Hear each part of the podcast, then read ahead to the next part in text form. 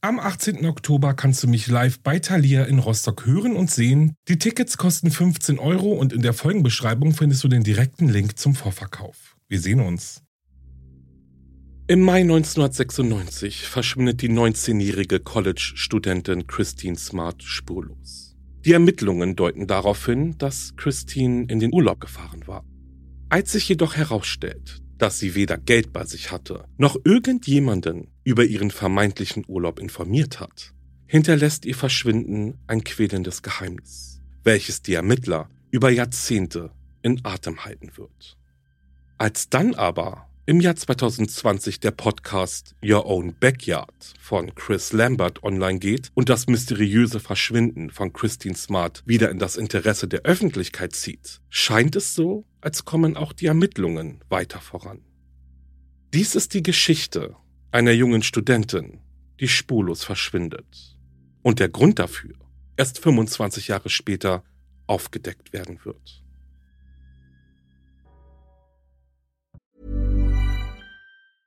Ryan Reynolds here from Mint Mobile. With the price of just about everything going up during inflation, we thought we'd bring our prices down. So to help us, we brought in a reverse auctioneer, which is apparently a thing. Mint Mobile unlimited premium wireless. Ready to get 30, 30, bit to get 30, bit to get 20, 20, 20, bit to get 20, 20, bit to get 15, 15, 15, 15 just 15 bucks a month. So, Give it a try at mintmobile.com/switch. slash $45 up front for 3 months plus taxes and fees. Promo rate for new customers for limited time. Unlimited more than 40 gigabytes per month slows. Full terms at mintmobile.com. Hold up. What was that? Boring. No flavor. That was as bad as those leftovers you ate all week. Kiki Palmer here, and it's time to say hello to something fresh and guilt-free. Hello Fresh. Jazz up dinner with pecan-crusted chicken or garlic butter shrimp scampi. Now that's music to my mouth. Hello Fresh. Let's get this dinner party started. Discover all the delicious possibilities at hellofresh.com.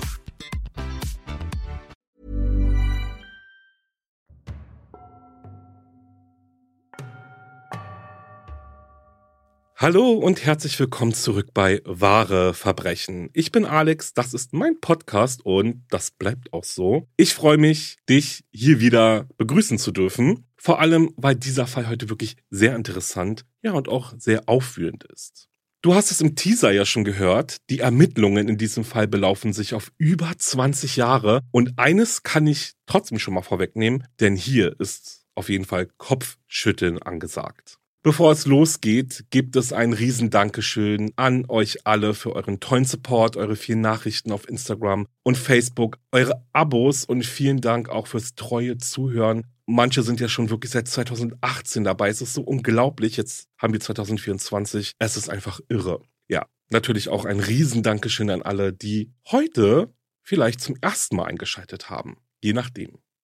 Ja, wahre Verbrechen findest du auch auf Instagram, Facebook, YouTube. Einfach nach wahre Verbrechen Podcast suchen und abonnieren. Haltet nach dem Logo auch Ausschau, okay? Das wäre auf jeden Fall sehr, sehr lieb von dir. Außerdem bin ich am 20. April 24 live in Hamburg. Tickets gibt es auch noch. Und hier guckst du am besten mal in die Folgenbeschreibung. Dort gibt es einen direkten Link. Ja, und solltest du nach dieser Folge noch Lust auf mehr True Crime haben, dann hör jetzt alle drei Staffeln meines Podcasts Steigt nicht ein, exklusiv auf Podimo. Auch hier gibt es einen Link in der Folgenbeschreibung. Ja, und damit würde ich dann sagen, los geht's mit dem Fall.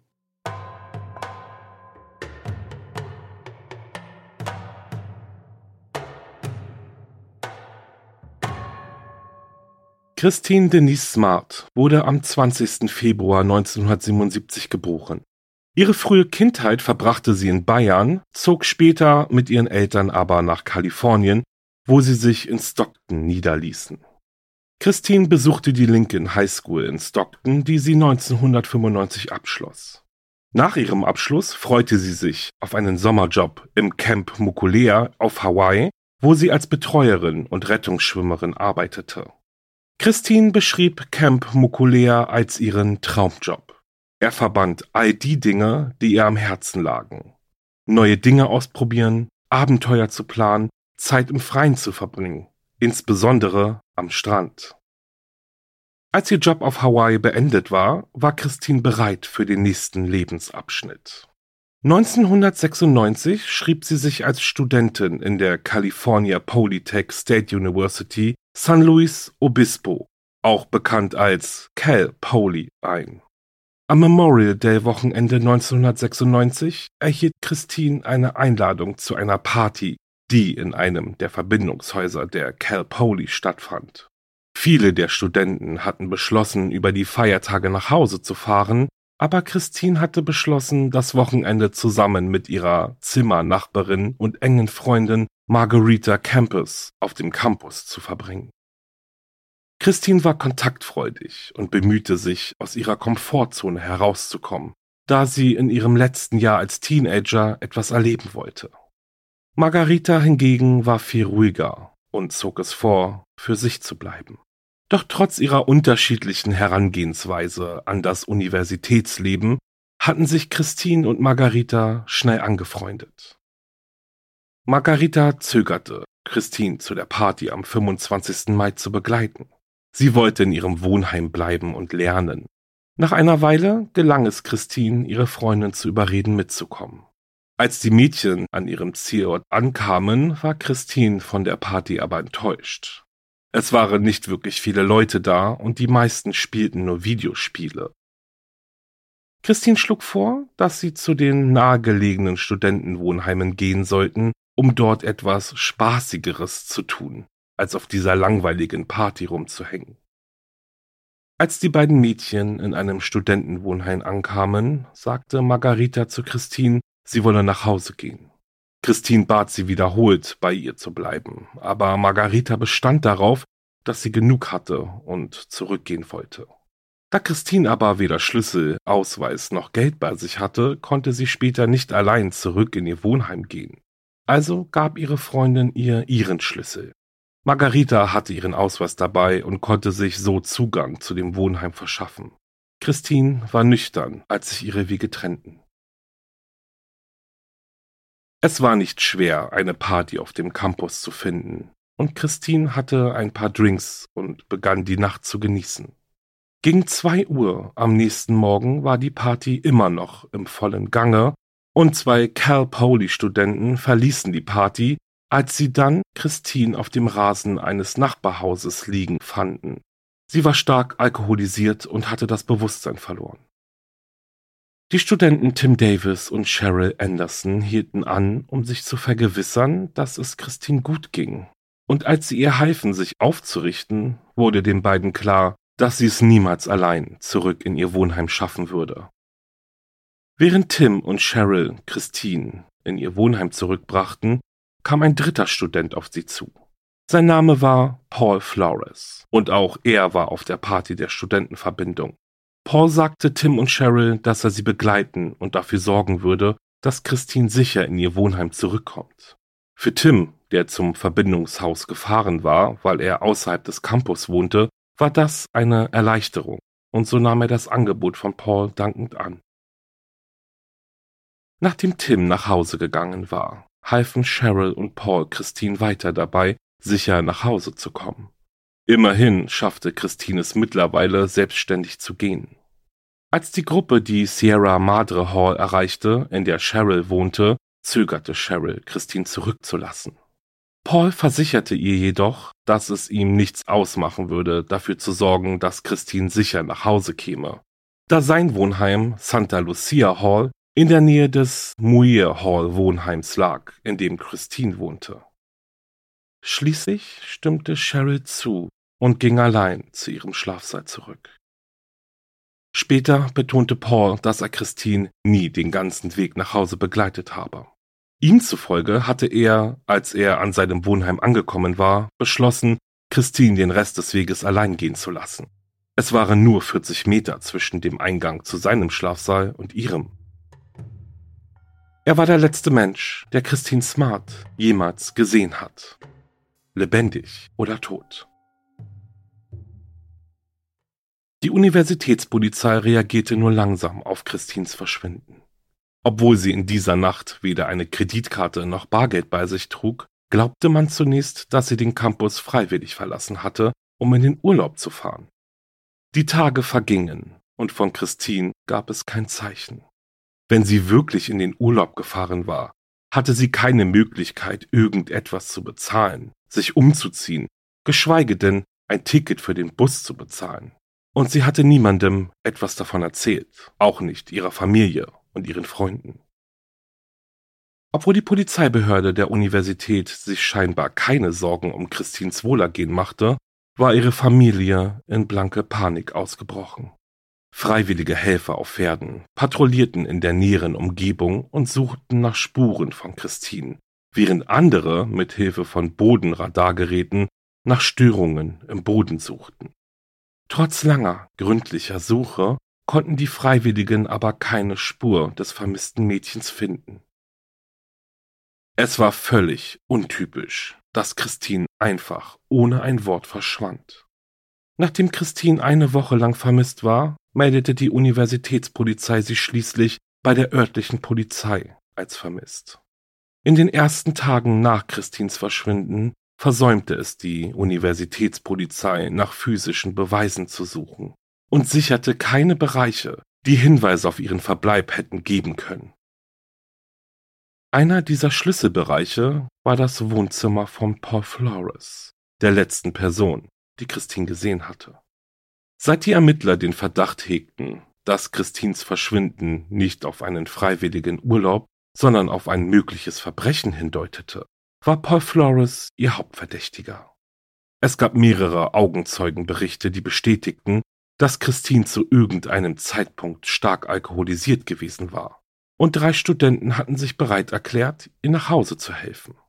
Aber nachdem Tim Davis und Cheryl Anderson in ihre eigenen Schlafsäle zurückgekehrt waren, war Paul mit Christine allein geblieben. Und es gab keinen Beweis dafür, dass Christine überhaupt in ihren Schlafsaal zurückgekehrt war. Paul wurde erst befragt, nachdem Christine sechs Tage lang vermisst worden war und den Ermittlern etwas Merkwürdiges auffiel. Paul hatte ein blaues Auge, das er sich angeblich beim Basketballspielen zugezogen hatte. Und nach der ersten Befragung dauerte es weitere zehn Tage, bis die Ermittler sein Zimmer in der Santa Lucia Hall inspizieren konnten. Als sie dort ankamen, stellten sie fest, dass das Zimmer mehrmals von den Reinigungskräften der Universität gründlich gereinigt worden war. Falls es also jemals einen Hinweis darauf gegeben hatte, dass Christine mit Paul in sein Wohnheim gegangen war, war dieser längst weggewischt worden. In den Monaten nach Christins Verschwinden befragten Ermittler des San Luis Obispo County Sheriff's Office Paul Flores zweimal. Die erste Befragung fand im Mai 1996 statt und begann damit, dass die Ermittler Paul versicherten, dass er nicht zu einer kriminellen Angelegenheit befragt werde. Bei dieser Befragung blieb Paul Flores bei seiner Geschichte, er habe Christine zum letzten Mal an einem Ort in der Nähe des Gesundheitszentrums der Universität gesehen. Und danach hätten sich ihre Wege getrennt. Auf die Frage, was während seines Spaziergangs mit Christine geschehen sei, erklärte Paul, Christine habe sich über die Kälte beklagt, weshalb er sie umarmt habe, um sie aufzuwärmen. Obwohl sie zunächst sehr betrunken gewirkt hatte, als sie auf dem Rasen vor der Party gefunden wurde, war Christine laut Paul nüchtern genug, um allein und ohne Hilfe zu gehen. Während dieser ersten Befragung brachten die Ermittler dann aber auch etwas zur Sprache, das sie als interessant einstuften. Die Spitznamen, die Paul auf dem Campus gegeben wurden. Einer der Spitznamen war Chester the Molester in Anspielung auf einen umstrittenen Comic aus den 1970er und 80er Jahren über eine pädophile Figur namens Chester.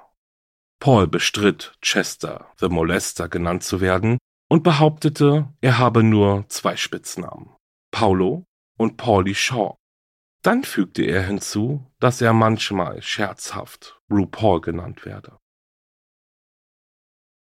Später sprach Paul während seiner Befragung über sein blaues Auge, das er sich kürzlich zugezogen hatte.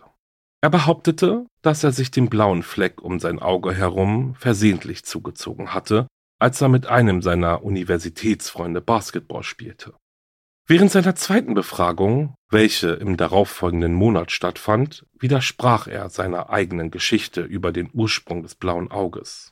In der neuen Geschichte behauptete er, das blaue Auge sei entstanden, als er sein Auto reparierte und versehentlich mit dem Kopf gegen das Fahrzeug stieß. Last time we talked to you, you had a black eye. Yeah, Remember that? yeah. Okay. And what did you tell us?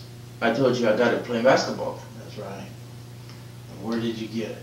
in my car, What car? my Ranger at home Ranger. And when did it happen? on uh, on on Memorial Day or or Labor Day, whatever it was. Monday? Yeah, happened about two o'clock in the morning or something. Two, why two in the morning? And where were you working on your car? in my garage. In the garage? And how'd you get the black eye? I hit the steering wheel. That's about it. But but like, how often do people hit their eye in the steering wheel? So Die zweite Befragung war sehr viel strenger als die erste und es gab keinen Vorwand mehr, dass Paul nicht zu einer strafrechtlichen Angelegenheit befragt wurde. Während der zweistündigen ausführlichen Befragung versuchten die Ermittler Paul zu überreden, sich einem Lügendetektortest zu unterziehen, aber er weigerte sich. Als Grund gab er an, dass er für den Test die Erlaubnis seiner Eltern bräuchte, obwohl er als Volljähriger durchaus in der Lage gewesen wäre, einen Lügendetektortest ohne elterliche Zustimmung durchzuführen. Paul, is there anything else that you've told us that you didn't think was No. a big deal? no, That you haven't told us the truth? no. How do we know that? Take my word for it, kids.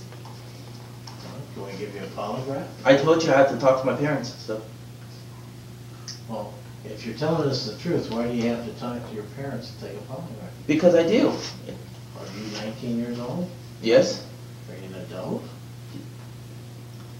By age I am. Right. So once you turn 18, you can make your own decisions, right?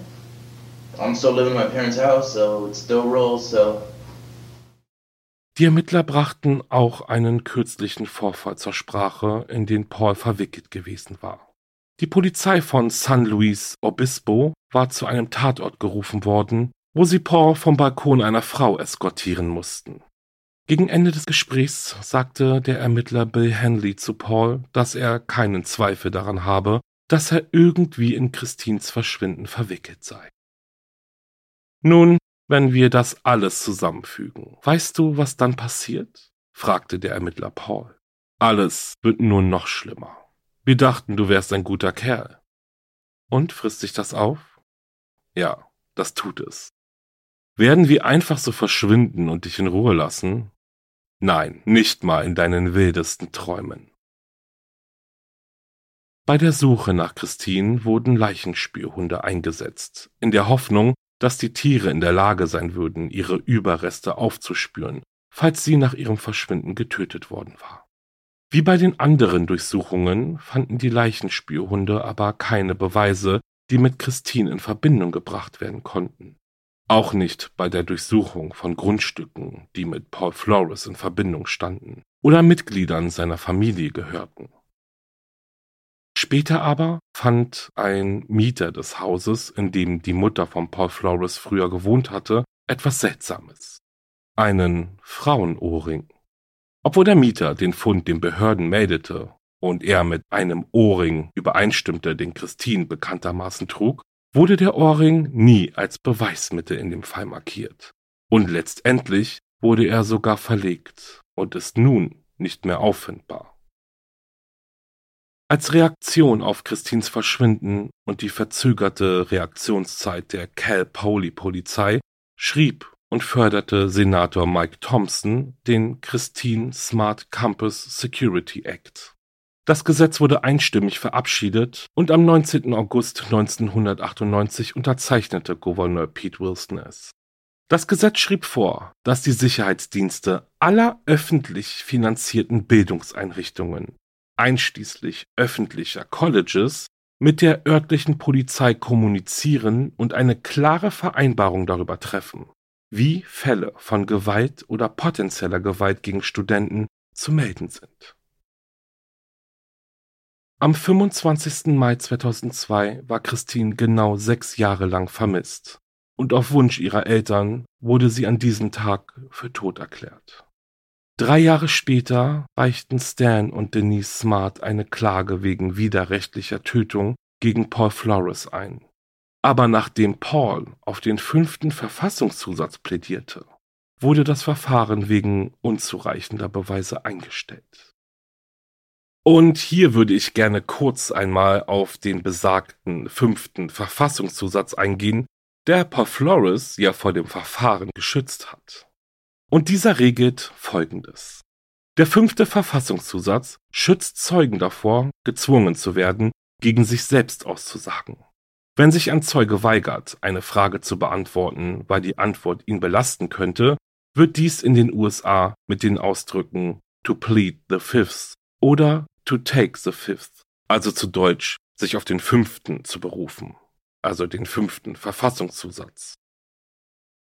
Der Schutz durch den fünften Verfassungszusatz gilt jedes Mal dann, wenn eine Person gezwungen wird, als Zeuge auszusagen, egal wo diese Handlung stattfindet. Denn der fünfte Verfassungszusatz gilt auch in Anhörungen vor Juries und sogar vor dem US-Kongress. Also wieder was gelernt, gehen wir jetzt aber zurück in den Fall. Daraufhin reichte Pauls Familie eine Klage wegen seelischer Grausamkeit gegen Stan und Denise Smart ein, die jedoch erfolglos blieb.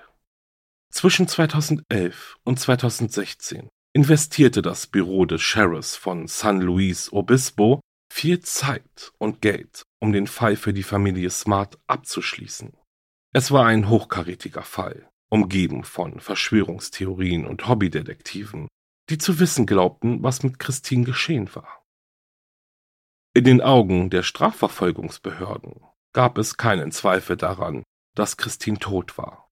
Aber sie blieb auf der Liste der vermissten Personen mit hoher Priorität des FBI, einschließlich einer Belohnung von mehr als 70.000 US-Dollar für jeden, der Informationen liefern kann, die zur Lösung des Falls führen.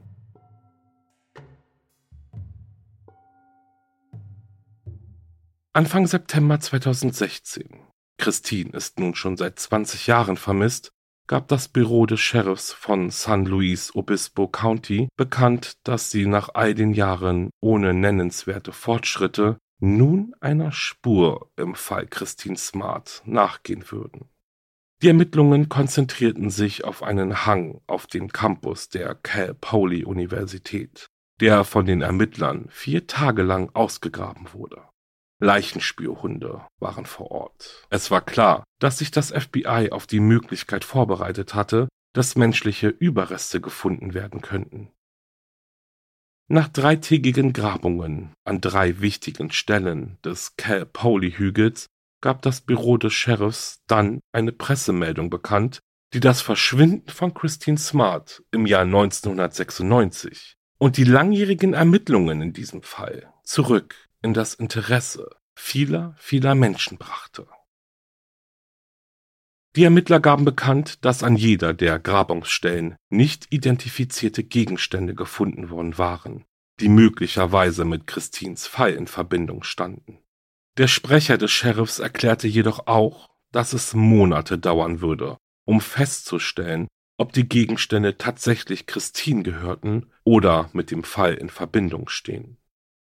2019 veröffentlichte Chris Lambert, ein freiberuflicher Journalist und Podcaster aus Kalifornien, eine zehnteilige Podcast-Serie über das Verschwinden von Christine. Unter dem Titel Your Own Backyard, also dein eigener Garten, schilderte er detailliert die Ereignisse, die zu Christines Verschwinden und wahrscheinlichem Mord führten. Die Podcast-Serie war ein Riesenerfolg und wurde millionenfach gestreamt. 23 Jahre nach Christins Verschwinden stieg das öffentliche Interesse an dem Fall nochmals sprunghaft an. Das nächste Update in dem Fall kam am 18. Januar 2020 von einer kalifornischen Tageszeitung namens Stockton Record. In einem Artikel berichtete die Zeitung, dass die Familie von Christine Smart vom FBI kontaktiert worden war, das sie gewarnt hatte, dass sie bald neue Informationen über den Fall erhalten würden und ihnen empfohlen hatte, für eine Weile unterzutauchen. Vier Tage später aber veröffentlichte der Stockton Record eine Korrektur der Meldung. in der es hieß, dass der Ratschlag, den die Familie Smart erhalten hatte, nicht direkt vom FBI gekommen war. Stattdessen stammte er von einem pensionierten Agenten, der über die Jahre hinweg mit Christines Familie in Kontakt geblieben war. Am 29. Januar 2020 teilte die Polizei in San Luis Obispo mit, dass sie zwei Fahrzeuge als Beweismittel in dem Fall sichergestellt habe. Beide Fahrzeuge waren Lastwagen, die auf Paul Flores zugelassen waren. Im darauffolgenden Monat stellten die Ermittler Durchsuchungsbeschlüsse für vier Orte aus, an denen sie bestimmte Beweismittel zu finden glaubten bzw. hofften. Zwei der Orte befanden sich in San Luis Obispo, einer an einer Wohnadresse in Los Angeles County und der zweite Ort von Interesse lag im Bundesstaat Washington und es schien, als stünden die Orte wieder einmal mit Paul Flores in Verbindung. Während also die Durchsuchungsbefehle zugestellt wurden, wurde Paul Flores kurzzeitig in Polizeigewahrsam genommen. Am 22. April berichteten Nachrichtenagenturen in Los Angeles, dass Ermittler einen Durchsuchungsbefehl in Pauls Haus in San Pedro, Kalifornien erwirkt hatten. Die Durchsuchung des Anwesens erfolgte in Zusammenarbeit zwischen dem San Luis Obispo County und dem Los Angeles County Sheriff's Department. Nach so vielen Jahren der Ermittlungen, die nur minimale Beweise erbrachten, fanden die Ermittler nun mehrere interessante Gegenstände. Darunter eine Sammlung verschiedener Vergewaltigungsdrogen, die Paul gehörten, und Videos, die Paul bei sexuellen Übergriffen auf Frauen zeigten. Paul Flores wurde von der Polizei von Los Angeles verhaftet, die ihn verdächtigte, ein Schwerverbrecher im Besitz einer Schusswaffe zu sein. Im darauffolgenden Monat wurde eine weitere Durchsuchung durchgeführt. Diesmal galt der Durchsuchungsbefehl aber dem Haus und dem Grundstück von Pauls Vater, Ruben Flores. Es handelte sich um eine gründliche Durchsuchung, bei der auch ein Bodenradar eingesetzt wurde und nachdem Leichenspürhunde bei der Durchsuchung von Rubens Auto, einem Volkswagen Cabriolet aus dem Jahr 1985, angeschlagen hatten, wurde das Fahrzeug für weitere Untersuchungen vom Grundstück geschleppt und als Beweismittel einbehalten. Am 13. April 1921 wurde dann Paul Flores im Zusammenhang mit dem Verschwinden von Christine Smart erneut verhaftet. Genauso wie sein Vater Ruben Flores. Kurze Zeit später wurde Paul des Mordes an Christine angeklagt, während Ruben wegen Beihilfe zum Verbrechen angeklagt wurde. Später kamen die Ermittler zu dem Schluss, dass Paul versucht hatte, Christine sexuell zu missbrauchen. Dies war von Bedeutung, denn auch wenn die Verjährungsfrist für eine Vergewaltigung im Jahr 1996 bereits abgelaufen war, hätte der Nachweis eines versuchten oder stattgefundenen sexuellen Übergriffs eine härtere Verurteilung ermöglicht. Wäre der Mord begangen worden, nachdem Paul versucht hatte, Christine zu vergewaltigen, könnte er also wegen Mordes ersten Grades angeklagt werden. Und spannend ist, eine Woche nach der Verhaftung von Paul und Ruben Flores machte die Staatsanwaltschaft dann eine schockierende Mitteilung über Rubens angebliche Beteiligung an Christines Mord. Mit Leichenspürhunden und Radar hatten die Ermittler das Grundstück von Ruben Flores durchsucht. Unter der Terrasse seines Hauses haben sie biologische Beweise gefunden, die zeigten, dass Christine Smarts Überreste zu einem bestimmten Zeitpunkt dort vergraben worden waren. Es gab einen Bereich mit aufgewühlter Erde in der Größe eines typischen Sarges sowie Spuren von menschlichem Blut in der Erde. Die Überreste waren jedoch nicht mehr vorhanden. Die Beweise deuteten darauf hin, dass jemand Christins Leiche ausgegraben und an einem anderen Ort entsorgt oder versteckt hatte. Und überleg dir das mal. Nach all den Jahren konnten die Ermittler immer noch diese Beweise sicherstellen. Oder Indizien. Aufgewühlte Erde, Blut in der Erde. Es ist so faszinierend, zu was die moderne Forensik fähig ist, oder? Aber trotz der starken Indizien, die die Familie Flores mit Christine in Verbindung bringen, war es leider auch unmöglich zu beweisen, dass das Blut, das in der Erde gefunden wurde, tatsächlich zu 100 Prozent von Christine stammte. Aufgrund der Zeit, die das Blut den Elementen und den Auswirkungen der Zersetzung ausgesetzt war, hatte sich die DNA stark abgebaut und die Gerichtsmediziner waren nicht in der Lage, eine intakte Probe zu entnehmen, um sie mit der von Christine zu vergleichen.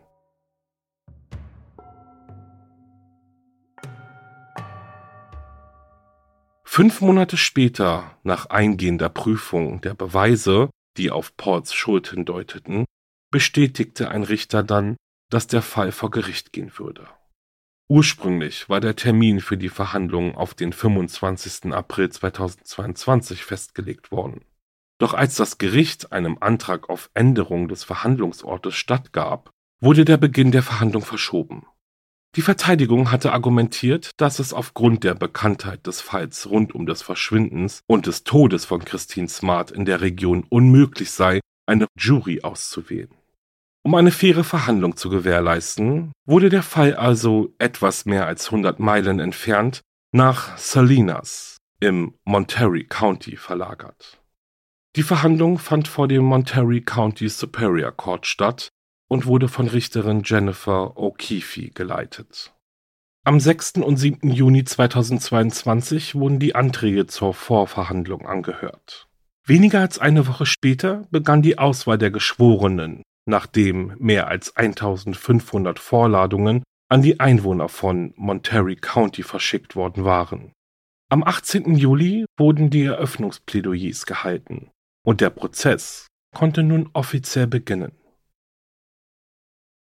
Paul und Ruben Flores hatten getrennte Prozesse, die gleichzeitig im Gericht stattfanden, wobei für jeden Prozess eine eigene Jury ausgewählt wurde.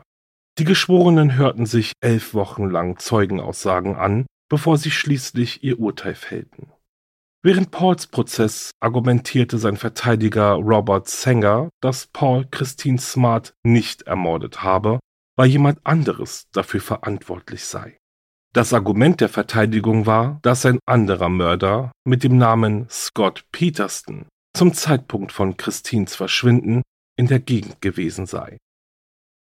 Und hier klingelt es bestimmt bei euch. Der Name Scott Peterson ist hier in diesem Podcast nämlich schon einmal gefallen, denn obwohl Scott Peterson zu diesem Zeitpunkt noch nicht verurteilt worden war, wurde er beschuldigt, sowohl seine Frau Lacey als auch sein ungeborenes Kind ermordet zu haben. Das Argument der Verteidigung war jedoch schwach. Es gab keinerlei Beweise, die Scott mit Christine in Verbindung brachten, und es gab keinen Hinweis darauf, dass sich die Wege der beiden jemals gekreuzt hätten.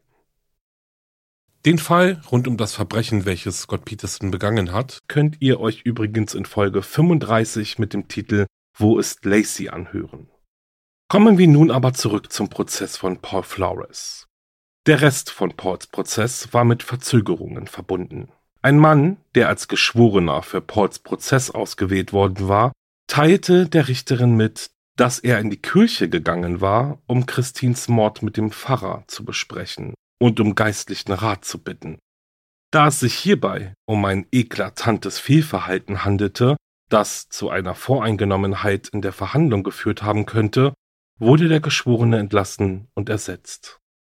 Doch das bedeutete auch, nachdem der Ersatzgeschworene vereidigt worden war, musste die Verhandlung von vorne beginnen. In dem Prozess von Ruben Flores sah es anders aus. Die Geschworenen befanden ihn der Beihilfe zum Mord für nicht schuldig und er konnte einer dreijährigen Haftstrafe entgehen. Nach dem zweiten Anlauf in Ports Prozess waren sich die Geschworenen nun aber einig, dass er des Mordes an Christine Smart schuldig ist.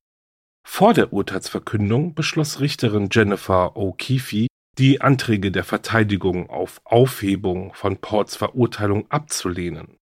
Einer der Staatsanwälte im Prozess erklärte, Paul sei ein echter Psychopath und forderte die Richterin auf, die Höchststrafe zu verhängen und bestand darauf, dass Paul den Rest seines Lebens im Gefängnis verbringen solle. Am 10. März 2023 wurde Paul Flores zu 25 Jahren bis lebenslänglich verurteilt, die er im Staatsgefängnis von Pleasant Valley in Fresno County, Kalifornien absitzen muss. Während der Urteilsverkündung verlangte Richterin O'Keefe, dass Paul Flores als Sexualstraftäter registriert wird, und im Anschluss an die Urteilsverkündung gab Staatsanwalt Dan Dow eine Erklärung zum Urteilsspruch ab. Heute, so sagte er, hat unser Straf- und Opferjustizsystem endlich Gerechtigkeit für Christine Smart, für die Familie Smart und für unsere Gemeinde in San Luis Obispo County gebracht.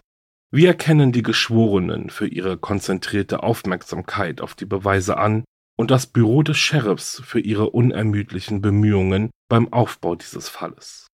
Heute gilt, aufgeschobene Gerechtigkeit ist keine verweigerte Gerechtigkeit. Christins Eltern empfanden den Tag als bittersüß.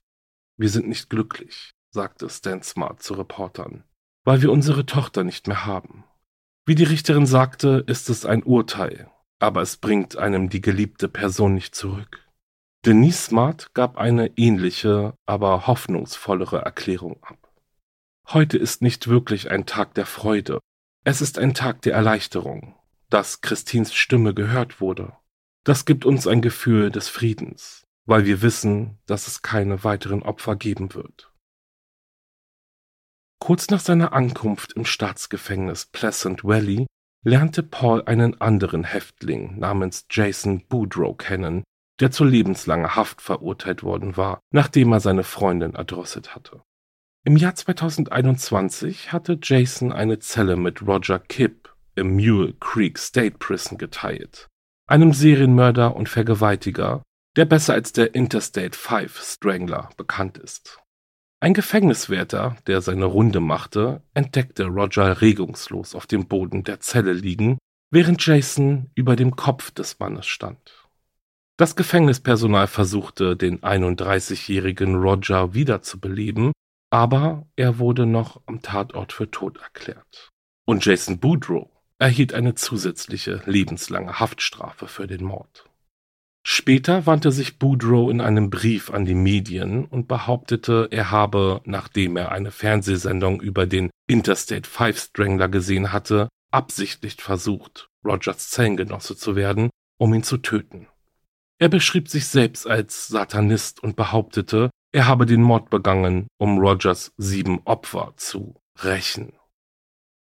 Am 23. August 2023 beobachtete das Personal des Staatsgefängnisses Pleasant Valley, wie Paul Flores auf dem Weg zwischen dem Gefängnishof und dem medizinischen Zentrum zu Boden fiel.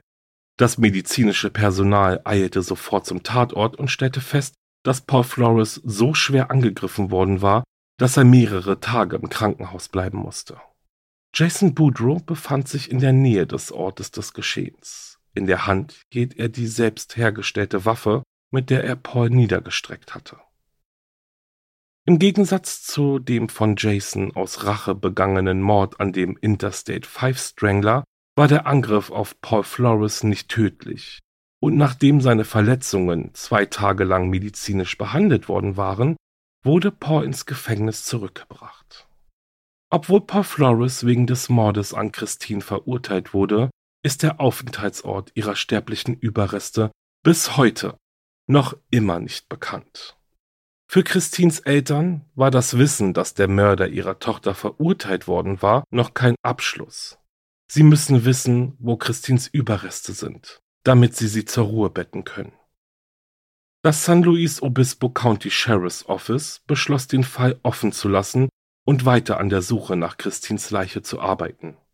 Wir atmen nicht auf, sagte Sheriff Ian Parkinson, nachdem Paul Flores verurteilt worden war. Wir legen den Fall nicht beiseite. Wir verfolgen den Fall weiter, bis wir Christine zu ihrer Familie nach Hause bringen. Im Jahr 2023 gab das Büro des Sheriffs auch bekannt, dass sie von einer unabhängigen Untersuchung wissen, die sich in den letzten Jahren mit dem Fall Christine Smart befasst hatte. Die Untersuchung wurde von drei Männern eingeleitet, die alle an der Aufklärung des Mordes an Christine interessiert waren. Ein Professor mit einer Vergangenheit als Forscher für das FBI, ein Wissenschaftler und ein Ingenieur. Timothy Nelligan, der Ingenieur der Gruppe, hatte Christine Smart an der Universität kennengelernt, als sie an seine Tür kam und fragte, ob sie über seinen Festnetzanschluss jemanden anrufen dürfe. Er erinnerte sich, dass sie sich mit dem Spitznamen Roxy vorstellte, den sie wegen ihrer Lieblingskleidungsmarke erhalten hatte. Weniger zwei Wochen später war Christine verschwunden und Timothy fragte sich, was mit ihr geschehen war. Schließlich hatte er das, was er als Aha-Erlebnis bezeichnete, und erkannte, dass er dem Fall mit seinem Ingenieurwissen helfen konnte. Ende 2019 begann er also mit einer eingehenden Untersuchung der Chemikalien, die freigesetzt werden, wenn ein begrabener Körper zu verwesen beginnt.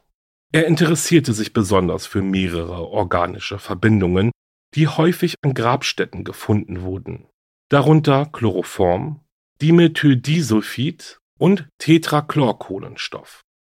Zu Beginn seiner Forschungen rekrutierte er einen Umweltwissenschaftler namens Steve Hoyt, der ebenfalls an der Cal Poly studiert hatte. Nachdem die beiden Männer zwei Jahre lang gemeinsam geforscht hatten, stieß Brian Eckenroth zu ihnen, ein Experte für menschliche Zersetzung, der zuvor 23 Jahre lang als analytischer Chemiker für das FBI gearbeitet hatte. Während seiner Zeit beim FBI hatte Brian Forschungen an menschlichen Überresten durchgeführt, die in der Anthropologie-Forschungseinrichtung der Universität von Tennessee aufbewahrt wurden. Eine Einrichtung, die allgemein als The Body Farm bekannt ist.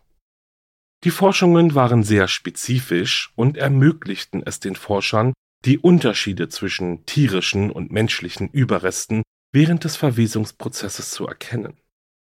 Schließlich waren Brian und seine Kollegen in der Lage, zwischen 30 und 50 spezifische chemische Verbindungen zu identifizieren, die verräterische Anzeichen für ein verborgenes Grab waren. In ihrer Zusammenarbeit schlugen die drei Männer vor, eine relativ neue Methode, die sogenannte Bodenluftprobe, zu verwenden, um herauszufinden, wo Christins Überreste vergraben waren. Bei der Entnahme von Bodenluftproben werden Proben aus dem Boden entnommen, um sie auf bestimmte Verbindungen zu untersuchen, einschließlich der organischen Substanzen, die bei der Zersetzung menschlicher Überreste freigesetzt werden. Während die Entnahme von Bodenluftproben noch erforscht wird und in Kriminalfällen nicht als Beweismittel verwendet wird, werden die chemischen Verbindungen, die bei der Zersetzung von Leichen entstehen, von Wissenschaftlern seit Jahrzehnten erforscht. Das Forschungsteam in diesem Fall interessierte sich bevorzugt für einen ganz bestimmten Boden, nämlich den rund um das Haus von Pauls Mutter Susan Flores in Arroyo Grande. Ende 2020 wandte sich Timothy Nelligan an einen von Susans Nachbarn und erhielt die Erlaubnis, das Grundstück zu betreten und Proben zu nehmen. Er grub Löcher in den Boden in der Nähe des Zauns, der an Susans Grundstück grenzte, und schob dann eine fünf Fuß lange Sonde durch den Boden. Die Sonde war mit einem Vakuumsystem ausgestattet, das es ermöglichte, Proben von Gasen im Boden zu nehmen, die dann in einem Kanister gesammelt wurden. Timothy Nelligan schickte die Proben zur Analyse an das Labor von Steve Hoyt, das dann angebliche chemische Beweise fand, die darauf hindeuteten, dass irgendwo auf dem Grundstück eine verwesende Leiche vergraben war. Trotz dessen und der Anschuldigungen, mit denen sich ihr Ex-Mann konfrontiert sah, wurde Susan Flores nicht formell verdächtigt, etwas mit Pauls Verbrechen zu tun zu haben, und sie wurde nie angeklagt. Sie behauptete aber auch weiterhin, dass Paul am Mord an Christine unschuldig sei und dass kein Mitglied der Familie Flores wisse, wo sich ihre Überreste befinden. Der Anwalt der Familie Flores bezeichnete das Projekt, also die unabhängigen Ermittlungen, als lächerlich. Wie Susan behauptete auch er, dass keines der Flores Familienmitglieder wisse, wo Christines Überreste seien, da keiner von ihnen an ihrem Verschwinden beteiligt gewesen sei. Während die Untersuchungen der Bodenluftproben darauf hindeuteten, dass eine Leiche im Hof vergraben sein könnte, war es unmöglich, die Identität der womöglichen Leiche als die von Christine zu bestätigen. Christines Eltern, die sich mit den drei Männern getroffen hatten, waren jedoch zuversichtlich, dass ihre Tests zu einem Abschluss der langen Suche führen könnten. Das Wichtigste für unsere Familie, sagte Denise Smart, ist die Möglichkeit, Christine nach Hause zu bringen, damit sie im Beisein derer, die sie liebten, beerdigt werden kann. Denise glaubte auch, dass die chemischen Tests eine Durchsuchung von Susans Grundstück rechtfertigten, selbst wenn die Überreste nichts mit Christine zu tun hätten. Sie sagte, es sollte keine menschlichen Überreste in irgendjemandes Garten geben. Andere Experten auf dem Gebiet der menschlichen Zersetzung zufolge sind Bodenluftproben nicht unbedingt ein sicheres Mittel, um ein verborgenes Grab zu identifizieren. In einer Erklärung gegenüber den Medien erklärte ein anonymer Experte, dass die 30 bis 50 Chemikalien, nach denen die Wissenschaftler suchten, nicht spezifisch für die menschliche Zersetzung seien. Brian Eckenroth war jedoch von seinen Untersuchungen überzeugt und erklärte, dass die Ergebnisse auf dem Grundstück von Susan Flores seiner professionellen Meinung nach auf eine Quelle menschlicher Zersetzung hinweisen. Vor kurzem stieß ein ehemaliger Bundesstaatsanwalt namens Tim Perry zu dem Team. Aufgrund seiner Erfahrung als Staatsanwalt fühlte er mit Christins Familie und ihrer Suche nach ihren sterblichen Überresten mit, und er wollte zu den Bemühungen beitragen, sie endlich zu finden. Jetzt, da Paul Flores verurteilt wurde, sagte er, ist vielleicht der richtige Zeitpunkt für die Strafverfolgungsbehörden, sich darauf zu konzentrieren, Christine nach Hause zu bringen.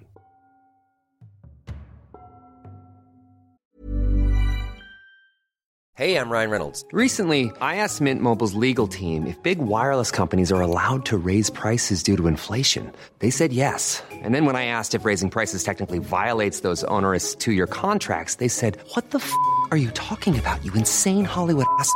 So to recap, we're cutting the price of Mint Unlimited from $30 a month to just $15 a month. Give it a try at mintmobile.com slash switch. $45 upfront for three months plus taxes and fees. Promo rate for new customers for limited time. Unlimited more than 40 gigabytes per month. Slows. Full terms at mintmobile.com.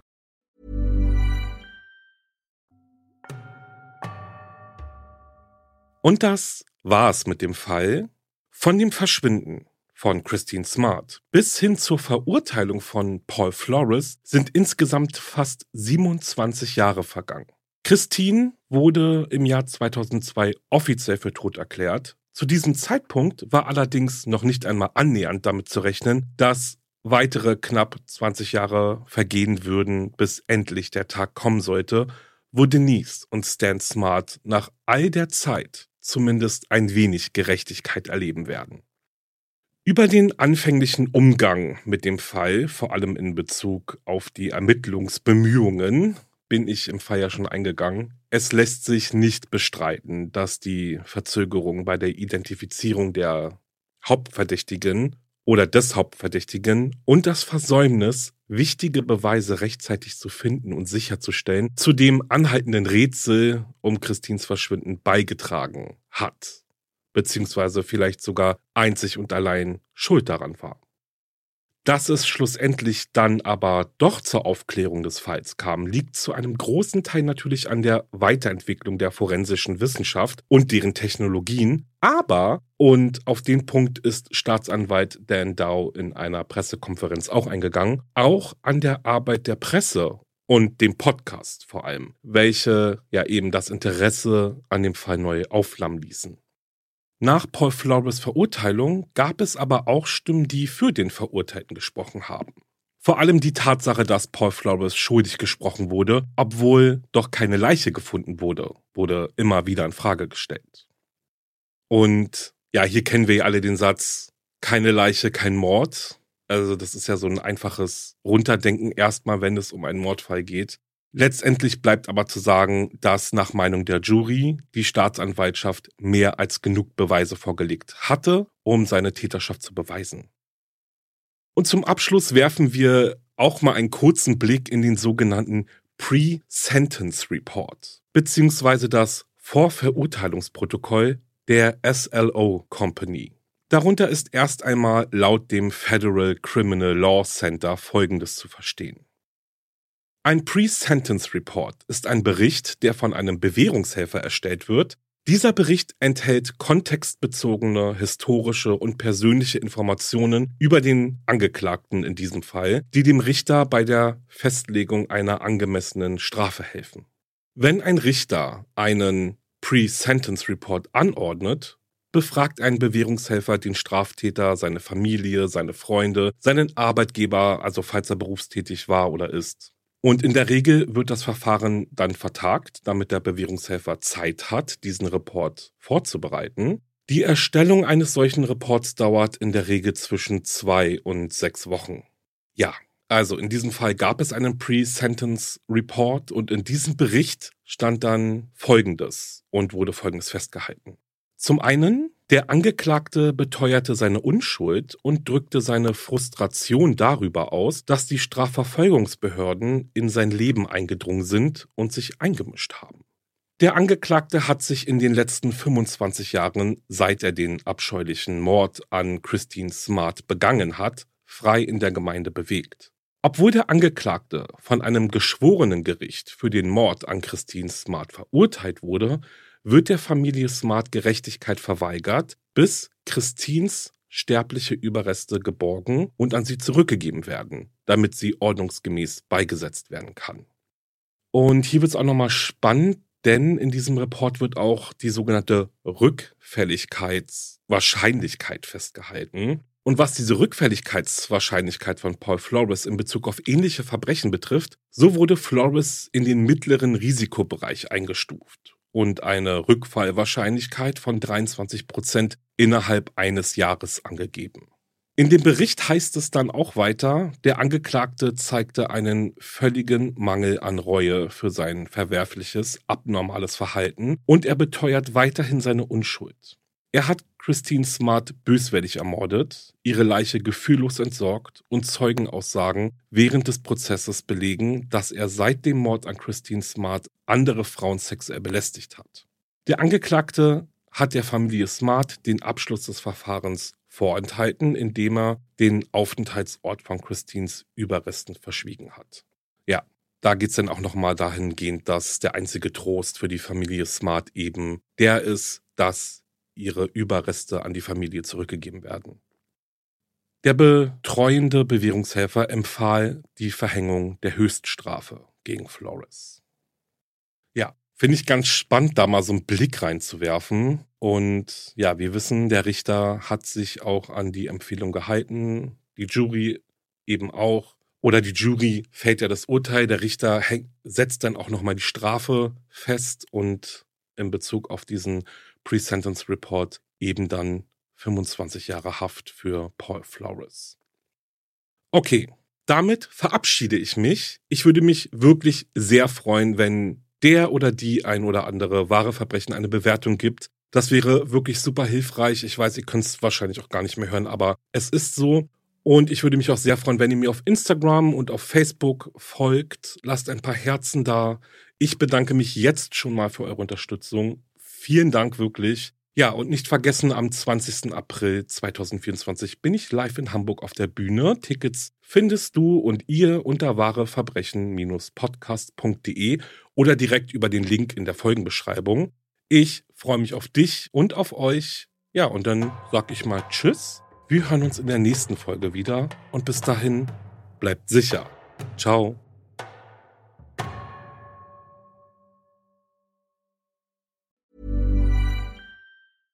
Ever catch yourself eating the same flavorless dinner three days in a row? Dreaming of something better? Well, HelloFresh is your guilt-free dream come true, baby. It's me, Kiki Palmer. Let's wake up those taste buds with hot, juicy pecan-crusted chicken or garlic butter shrimp scampi. Mm. Hello Fresh. Stop dreaming of all the delicious possibilities and dig in at HelloFresh.com. Let's get this dinner party started.